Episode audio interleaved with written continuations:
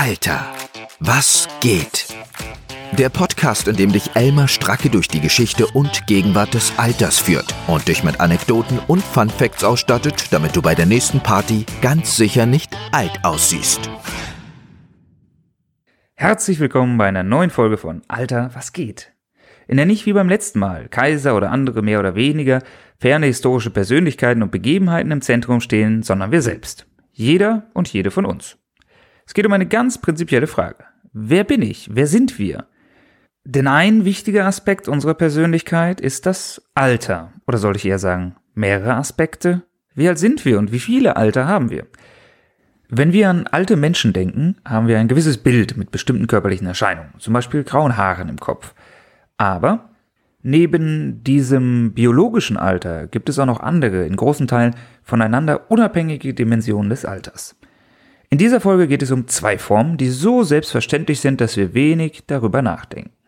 Erstens das chronologische oder kalendarische Alter, welches aus guten Gründen, aber teils mit schlechten Folgen unsere Gesellschaft in besonderer Weise strukturiert. Im zweiten Teil geht es um das existenzielle Alter. Obwohl es vielleicht die persönlichste Form des Alters ist, machen wir uns sehr selten Gedanken darüber. Doch genau dazu möchte ich euch heute einladen. Dass die Frage der Dimensionen des Alters nicht nur eine philosophische ist, sondern auch Konsequenzen in der echten Welt hat, sehen wir im Fun Fact Teil. Dabei geht es um einen hochinteressanten Gerichtsprozess aus den Niederlanden im Jahre 2018. In dessen Zentrum stand die Frage, wie alt sind wir? So alt, wie wir uns fühlen? Oder so alt, wie es im Kalender steht? Ist das Alter eine objektive Tatsache oder nur eine soziale Konvention? Bevor wir in den Inhalt dieser Folge starten, möchte ich allerdings noch drei Kleinigkeiten loswerden. Erstens meinen herzlichen Dank. Denn laut der nicht ganz zuverlässigen Statistik der Plattform, über welche ich diesen Podcast betreibe, podcaster.de, habe ich bereits 1000 Zuhörerinnen und Zuhörer gehabt. Egal, ob die Zahl akkurat ist oder nicht, ich freue mich sehr und bedanke mich bei euch allen ganz herzlich.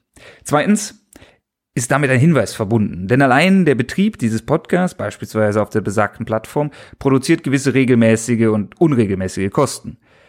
Ganz abgesehen vom nicht geringen Zeitaufwand, der aber auch viel Spaß macht. Sollte der Podcast euch also wirklich gut gefallen und ihr Interesse haben, meine Arbeit zu unterstützen, könnt ihr das jetzt über PayPal an info at alter-was-geht.de machen oder über die Plattform patreon.com, wo ihr eine Art Abo abschließen könnt. Also ihr zahlt immer dann, wenn ich eine neue Folge liefere. Und zwar auch nur so viel, wie ihr wollt. Details zu all dem findet ihr in der Folgenbeschreibung, sprich den Show Notes. Drittens, Alter, was geht, gibt's jetzt auch auf YouTube. Für diejenigen, die lieber YouTube nutzen, zum Beispiel, weil sie sich auf den anderen Plattformen nicht anmelden wollen oder man das einfacher und diskreter auf der Arbeit im Hintergrund laufen lassen kann. Damit Ende der Durchsagen und viel Spaß beim Zuhören. Alter, wie geht's weiter? Wie alt bist du eigentlich? Wie findet ihr die Frage? Darf man sie stellen? Unter Freunden, Bekannten, am Arbeitsplatz, beim ersten Date, im Bewerbungsgespräch?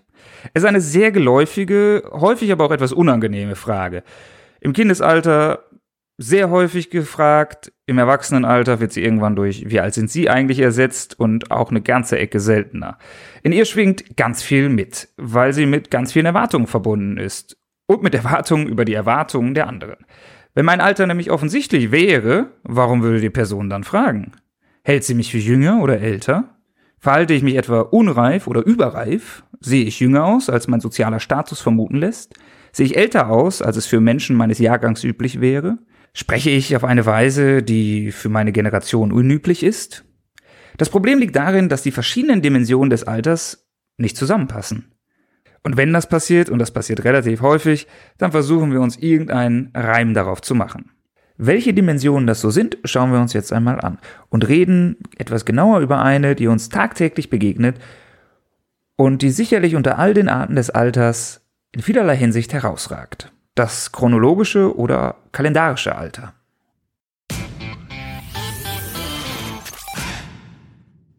Welche und wie viele Formen des Alters gibt es? Rudolf Rüberg unterscheidet immerhin ganze zwölf Stück, darunter das rechtliche Alter, das soziale Alter, das ethische, das personale, das religiöse und so weiter. Das scheint mir ehrlich gesagt etwas kleinteilig Und ich teile die Kritik an der zeitgenössischen Philosophie, dass Fortschritt häufig darin gesehen wird, die x-te Nachkommastelle eines Problems auf kreative und interessante Weise neu zu definieren, anstatt das große Ganze im Blick zu haben. Deswegen gehen wir hier mal einen Schritt zurück, denn meiner Meinung nach lassen sich die meisten Formen des Alters und des Alterns von drei voneinander weitestgehend unabhängigen Formen ableiten. Dem biologischen, dem kalendarischen oder auch chronologischen genannt und dem existenziellen. Die offensichtlichste Form des Alters ist nicht das kalendarische, chronologische Alter, sondern das biologische. Im Sinne von das Sichtbarste, welches sich in körperlichen Erscheinungen äußert. Dazu gehört klassischerweise so etwas wie das Wachstum in der Jugendphase oder das graue Haar im Alter. Was genau beim biologischen Alterungsprozess passiert und warum es passiert, ist umstritten, auch wenn es einige plausible Theorien gibt, um die es aber auch heute nicht gehen soll.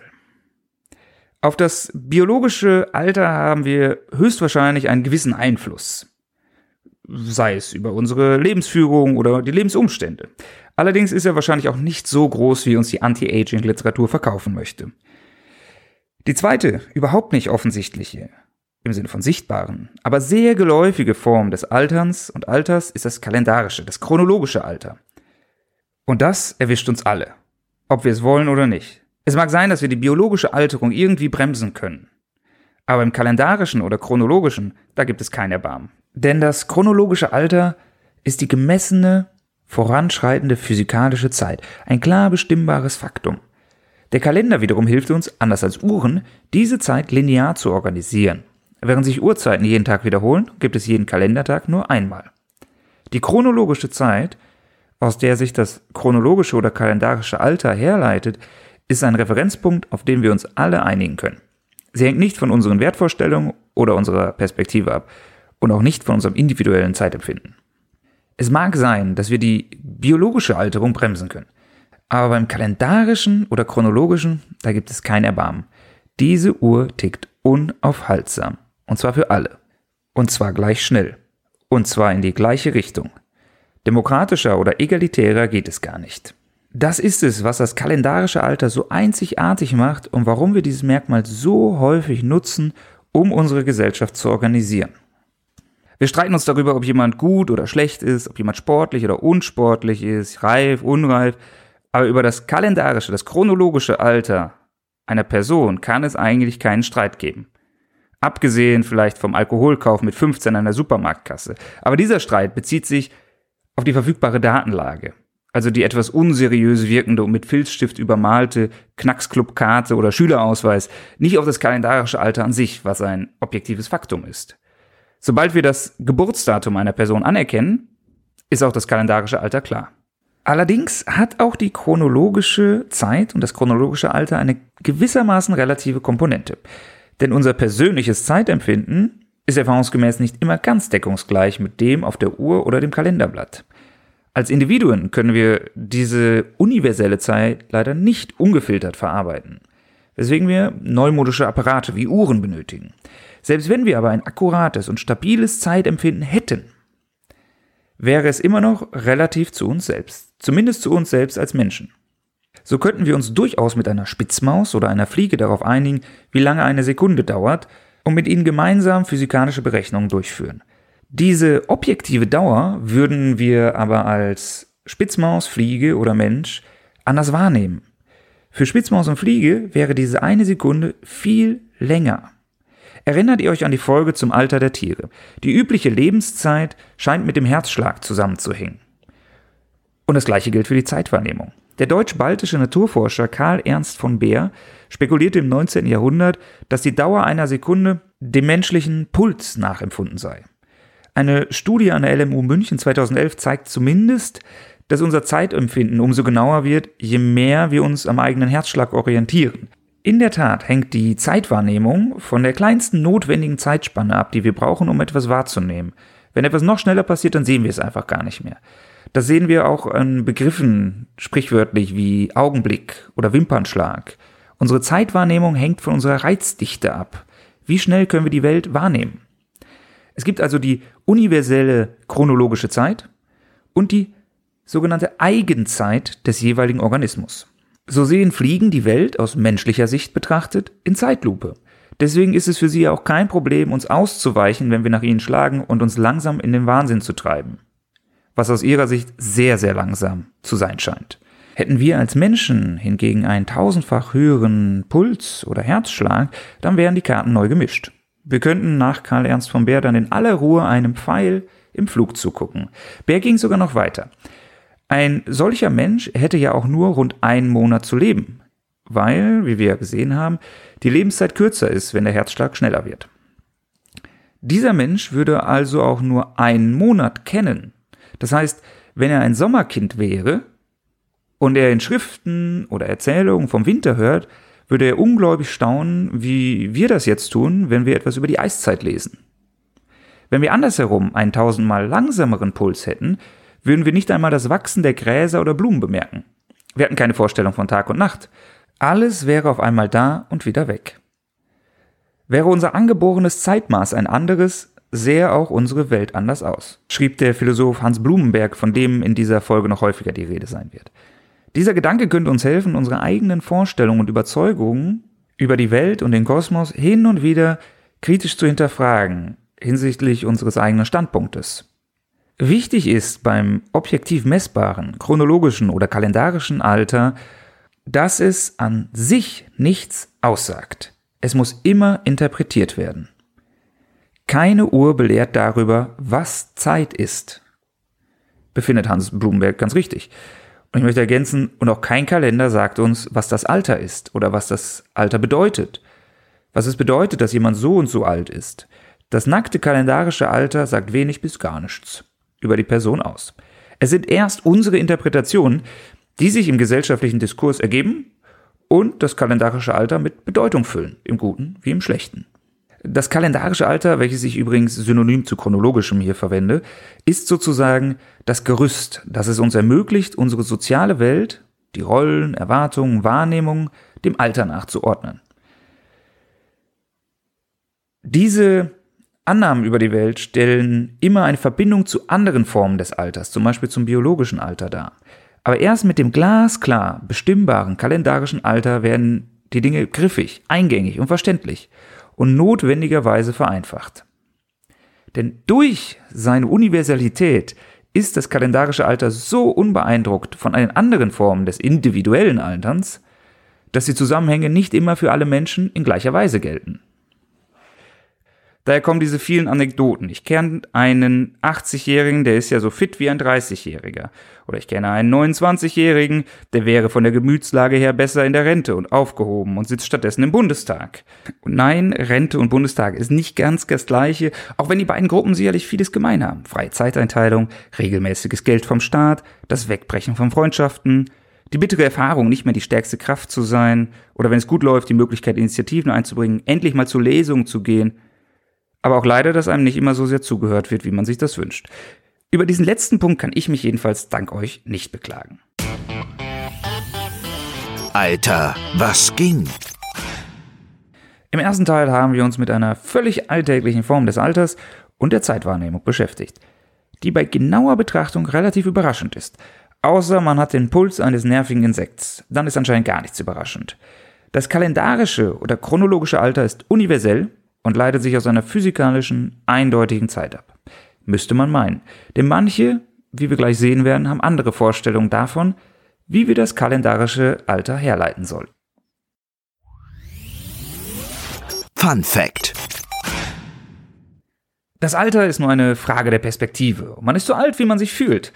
Das ist nicht nur das Motto vielfältiger Ratgeberliteratur, sondern auch des niederländischen Politikers, Unternehmers und der TV-Persönlichkeit Emil Ratelband. In einem spektakulären, zumindest für Menschen, die sich mit dem Alter beschäftigen, Gerichtsverfahren in den Niederlanden im Jahr 2018. Ratelband, der zu dem Zeitpunkt zarte 69 Kalenderjahre zählte, wollte vor Gericht erwirken, dass in seinem Pass nicht mehr 69, sondern 49 Jahre stehen. Denn er fühle sich wie 49 und nicht 69 und er selbst wisse ja wohl am besten, wie alt er sei. Genauer gesagt wollte er sein Geburtsdatum um 20 Jahre nach hinten verschieben, weil das seinem emotionalen und biologischen Alter entspreche. Dafür brachte er vier Gründe vor. Erstens, sorge der medizinische Fortschritt dafür, dass Menschen länger jung bleiben. Seine 69 entspräche also in Wahrheit einer 49. Zweitens kann man auch den Namen oder das Geschlecht in den Dokumenten ändern. Die sind ja ebenfalls Teil der Identität, genauso wie das Alter, also müsste man auch das Alter ändern dürfen. Drittens werde er wegen seines Alters zum Beispiel auf dem Arbeits- oder Wohnungsmarkt diskriminiert. Sobald die Leute erfahren, dass er kalendarisch 69 Jahre alt ist, wird er auch wie ein 69-Jähriger behandelt. Und das ist anscheinend nicht immer vorteilhaft. Viertens leidet er persönlich sehr darunter, dass in seinem Pass das aus seiner Sicht falsche Alter steht, weil seine Dokumente damit nicht seiner wahren Persönlichkeit entsprechen. Was denkt ihr? Wie hat das Gericht entschieden? Die Niederlande gelten als sehr liberal, auch wenn sie es in Wahrheit vielleicht nicht immer sind, und erlauben jedoch einige verrückte Sachen. Aber man glaubt es nicht, das Gericht hat den Antrag abgewiesen. Selbst wenn das Alter eine Frage der Perspektive ist, es ist nicht nur eine Frage der persönlichen Perspektive. Erstens, so das Gericht, gerade weil wir in einer Zeit leben, in der wir biologisch langsamer altern als früher, ist die Änderung des Eintrags nicht nötig. Denn heute kann man auch mit 69 immer noch als jung oder jung geblieben durchgehen. Man muss nur vielleicht den Musikgeschmack ändern oder weniger Bingo spielen. Zweitens ist die Parallele zwischen Name, Geschlecht und Alter ein netter Versuch, aber nein, nicht sehr überzeugend. Denn mit dem kalendarischen Alter gehen Rechte und Pflichten einher, mit Namen und Geschlecht nicht. Äh, wäre natürlich nett, wenn man sich kurzerhand minderjährig machen könnte, bevor man eine Straftat begeht. Manche versuchen das ja auch. Oder ich mich auf 67 umschreiben lassen könnte, um früher in Rente zu gehen. Auch wenn in beiden Fällen das vielleicht wirklich dem inneren Seelenzustand entspricht. Drittens, so das Gericht, ist das Thema auch einfach egal.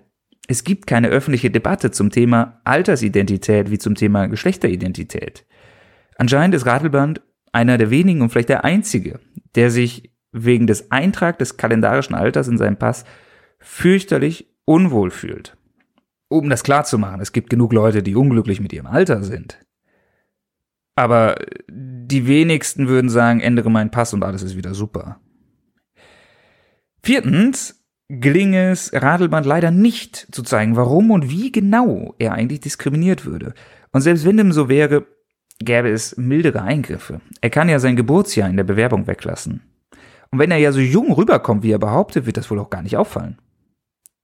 Und selbst wenn man ihm den Gefallen tun würde, dass er ein anderes Geburtsdatum angeben dürfte, dann würden die Leute das wahre kalendarische Alter eben anhand des Schulabschlusses oder ähnlichem herleiten. Was genau verspricht er sich also davon? Fünftens, ja, Ratelmann fühlt sich vielleicht wirklich tief seelisch verletzt durch sein kalendarisches Alter, für welches er nicht verantwortlich ist. Und ja, er hat das auch von einem Psychoanalytiker in einem Brief bestätigen lassen. Allerdings nicht in einer umfassenden Diagnose. Und insofern ist das schwierig zu verwerten. Überhaupt, daran erinnert das Gericht, bedeutet die garantierte Selbstbestimmung leider nicht, dass man alles tun könne, was man wolle. Mit anderen Worten, es gibt keine Pflicht, dass die Gesellschaft alle Wünsche des Individuums erfüllt.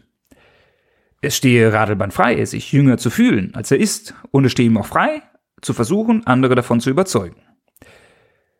Aber es gibt einen sehr wichtigen Punkt, warum es nicht geändert wird. Vielleicht ist das kalendarische Alter eine soziale Fiktion. Womöglich. Können wir darüber streiten. Aber das Geburtsdatum gibt ein tatsächliches Geburtsereignis wieder. Die Geburt hat zu einem bestimmten Zeitpunkt und zu keinem anderen stattgefunden. Und das ist keine soziale Übereinkunft, sondern ein Fakt. Wenn man dieses Ereignis jetzt um 20 Jahre verschieben würde, dann läge man nicht nur ein bisschen neben der Wahrheit, sondern dann hätten 20 Jahre im Leben des Herrn Radelband einfach nicht stattgefunden. Er muss dann zwar potenziellen Arbeitgebern nicht mehr erklären, warum er mit 69 nochmal einen Job sucht. Dafür aber, wieso er laut Lebenslauf bis heute keine Schule besucht hat. Emil Ratelband scheint am Ende einen anderen Weg gegangen zu sein, um sich selbst zu verjüngen, um eine jüngere Version seines Ichs zu schaffen, oder gleich mehrere. Um genau zu sein, acht Kinder. Und falls man seinen Namen zu Deutsch mit Rasselbande übersetzen kann, dann passt das ja auch wieder zu dem, was in seinen Dokumenten drinsteht. Alter, wie geht's weiter? Jetzt kommen wir zu einer Form des Alterns, die sehr einflussreich ist für unser persönliches Leben, aber über die wir wenig nachdenken und noch weniger reden. Das existenzielle Alter und Altern. Uiuiuiui, er hat existenziell gesagt. Da kommt also gleich ein ganz schöner Brocken auf euch zu. Aber eigentlich ist, wenn man darüber nachdenkt, das existenzielle Alter ziemlich einleuchtend und gut nachvollziehbar, weil es vielleicht das persönlichste Alter von allen ist und sich auf den ureigensten Besitz des Menschen bezieht. Seine Zeit. Alles gehört anderen, uns gehört nur die Zeit, schrieb der römische Philosoph Seneca. Gleichzeitig, so ergänzt sein äh, viel späterer Kollege Hans Blumenberg, ist die Zeit das am meisten unsrige, doch am wenigsten verfügbare, denn die Zeit läuft immer weiter, egal was wir tun. Und je nachdem, wie wir uns auf diesem ewig weiterlaufenden Zeitstrahl einordnen, sind wir existenziell eher alt oder eher jung. Nach Sebastian Knell ist das existenzielle Alter die sich wandelnde, subjektiv erfahrende zeitliche Position, die eine Person innerhalb ihrer Lebensspanne innehat. Sprich in anderen Worten, es ist die eigene Einordnung auf dem Lebensstrahl. Existenziell jung ist, wer sagen kann, ich habe den größten Teil des Lebens noch vor mir. Und existenziell alt ist, wer sagt, mit mir ist es bald vorbei. Nicht nur wer biologisch alt ist, ist existenziell womöglich alt. Auch wer wegen Krankheit oder Gefahr dem Tod ins Auge blickt, rückt in dieser Alterskategorie sehr schnell nach vorne. Für den bereits benannten Philosophen Hans Blumenberg ist das existenzielle Alter die fundamentale Grenzerfahrung des Menschen. Der, Zitat, in einer Welt lebt, die keine Grenzen des ihm Möglichen vorzuzeichnen scheint, ausgenommen die eine, dass er sterben muss. Zitat Ende. Die eigene Einordnung auf dem Strahl zwischen Geburt und Tod. Wie viel Zeit gebe ich mir noch? Beeinflusst unser eigenes Handeln beträchtlich. Vielleicht sogar noch mehr an vielen Stellen als die biologische Fitness oder unsere materielle Ausstattung. Wie sich auch in Experimenten zeigt. Wenn Menschen gebeten werden, sich vorzustellen, sie wären in derselben Situation mit gleich guter oder schlechter Gesundheit. Und sie wären nicht 20 Jahre jünger, sondern sie würden einfach 20 Jahre länger leben. Unter den gleichen Bedingungen ändern sie ihre Planungen massiv. Es macht einfach einen großen Unterschied, ob man Vorhaben als letzte Chance oder als ersten Versuch, der sich jederzeit korrigieren lässt, einordnet. Dieser Planungshorizont hat einen riesigen Einfluss auf unser Leben. Auch die sogenannte Midlife Crisis oder die Quarterlife Crisis oder jede andere x Prozent Lebenscrisis hängt plausiblerweise mit dem existenziellen Alter zusammen. Midlife heißt ja schon, dass ich glaube, jetzt stehe ich so ungefähr bei der Hälfte meiner Fortexistenz. Unabhängig davon, ob das biologisch oder kalendarisch sich am Ende als richtig herausstellen wird. Auch viele andere Altersgruppeneffekte, ihr erinnert euch, also keine Kohorteneffekte, sondern diejenigen, die mit dem Alter zu tun haben und nicht mit dem Geburtsjahrgang, können am existenziellen Alter liegen. Zum Beispiel können Eigenschaften wie Altersmilde daran liegen, dass die Leute angesichts des nahenden Todes ein entspannteres Verhältnis zur Welt gewinnen und sagen, ich muss diese Kämpfe hier alle nicht mehr kämpfen. Oder nachlassende Neugier im Alter kann daran liegen, dass es sich subjektiv nicht mehr lohnt, noch viel mehr zu investieren oder dass man das Gefühl hat, ich habe jetzt einfach genug gesehen, egal wie viel da noch kommt. Gerade das ist übrigens auch ein Argument in der Unsterblichkeitsdebatte. Wie wäre es, wenn wir nicht, zumindest nicht auf natürlichem Wege, sterben könnten oder würden? Es gibt die Theorie, dass wir uns auf Dauer einfach zu Tode langweilen würden, weil wir keine Lust mehr haben auf neue Dinge, so wie es jetzt schon so vielen Menschen, sagen wir mal, ab 30 aufwärts, so manchen noch viel früher geht. Überlegt mal, das müsste man noch ein paar Jahrhunderte fortsetzen. Die Menschheit käme zu einem ganz neuen Level an Schrulligkeit. Das einzig Gute ist, dass viele Sachen wiederkommen. Wer konnte schon ahnen, dass Kapuzenpullover, Windräder oder Paleo-Ernährung nochmal ein Comeback erfahren würden? Der Einfluss des existenziellen Alters ist auch insofern verständlich, als dass wir nur und ausschließlich auf die Zukunft Einfluss nehmen können. Die Vergangenheit ist ja schon gelaufen. Wir können an ihrer Interpretation arbeiten und darum bitten, dass man unsere Vergangenheit in dem einen oder dem anderen Licht sieht. Aber wir können sie ja nicht mehr ändern. Die Autonomie, den eigenen Platz zu bestimmen, sinkt in dem Maße, in dem die Zukunft schwindet und die Vergangenheit zunimmt. Und das ist nicht selten eine relativ bedrückende Erfahrung. Da das existenzielle Alter eine eigene Einordnung ist, kann aber nur der oder diejenige existenziell altern, die auch ein Bewusstsein haben. Ein Baum altert biologisch und auch kalendarisch, chronologisch. Kennen ja alle die Ringe, die Jahresringe. Aber existenziell? Nicht ausgeschlossen, aber sehr unwahrscheinlich. Wenn Bäume und andere Pflanzen und Tiere doch ein bisher unentdecktes Bewusstsein haben mal aufrechnen, wer hier was für wen gemacht hat, äh, könnten wir als Menschen nämlich ziemlich große Probleme bekommen, die uns existenziell sehr schnell altern lassen. Um existenziell zu altern, brauche ich also ein Bewusstsein. Aber genauer gesagt, wird der gesamte Zeitstrahl sogar vom Bewusstsein definiert. Das Leben, auf das sich mein existenzielles Alter bezieht, ist das Bewusste. Ob es davor und danach noch etwas gibt, spielt dafür eigentlich keine Rolle. Wir haben weder von der eigenen Geburt noch vom eigenen Tod eine bewusste Vorstellung. Das existenzielle Alter liegt also irgendwie dazwischen. Und der unbewusste Teil des Lebens hat für einen selbst in der Regel kaum oder keinen Wert. Außer er sorgt dafür, dass mein Bewusstsein sich irgendwie erholt, zum Beispiel beim Schlaf. Aber wenn man die Menschen vor die Wahl stellt, Möglichkeit A, du stirbst jetzt sofort. Möglichkeit B, du fällst jetzt sofort ins Koma und wirst ohne Erwachen in 20 Jahren sterben. Wofür würdet ihr euch entscheiden? Kaum jemand würde Option B nehmen. Die meisten sind indifferent, ihnen ist es egal, oder sie würden sagen, okay, lieber einfach sterben, dann ist es vorbei. Die Menschen wollen also in der Regel ihre Existenz als bewusste Menschen verlängern und nicht nur ihre biologische Vegetationszeit. Das ist gerade dieses Spannungsfeld, wenn wir über lebensverlängernde Maßnahmen sprechen. Wird die Person nochmal aufwachen? Gibt es dann nochmal ein bewusstes Leben oder nicht?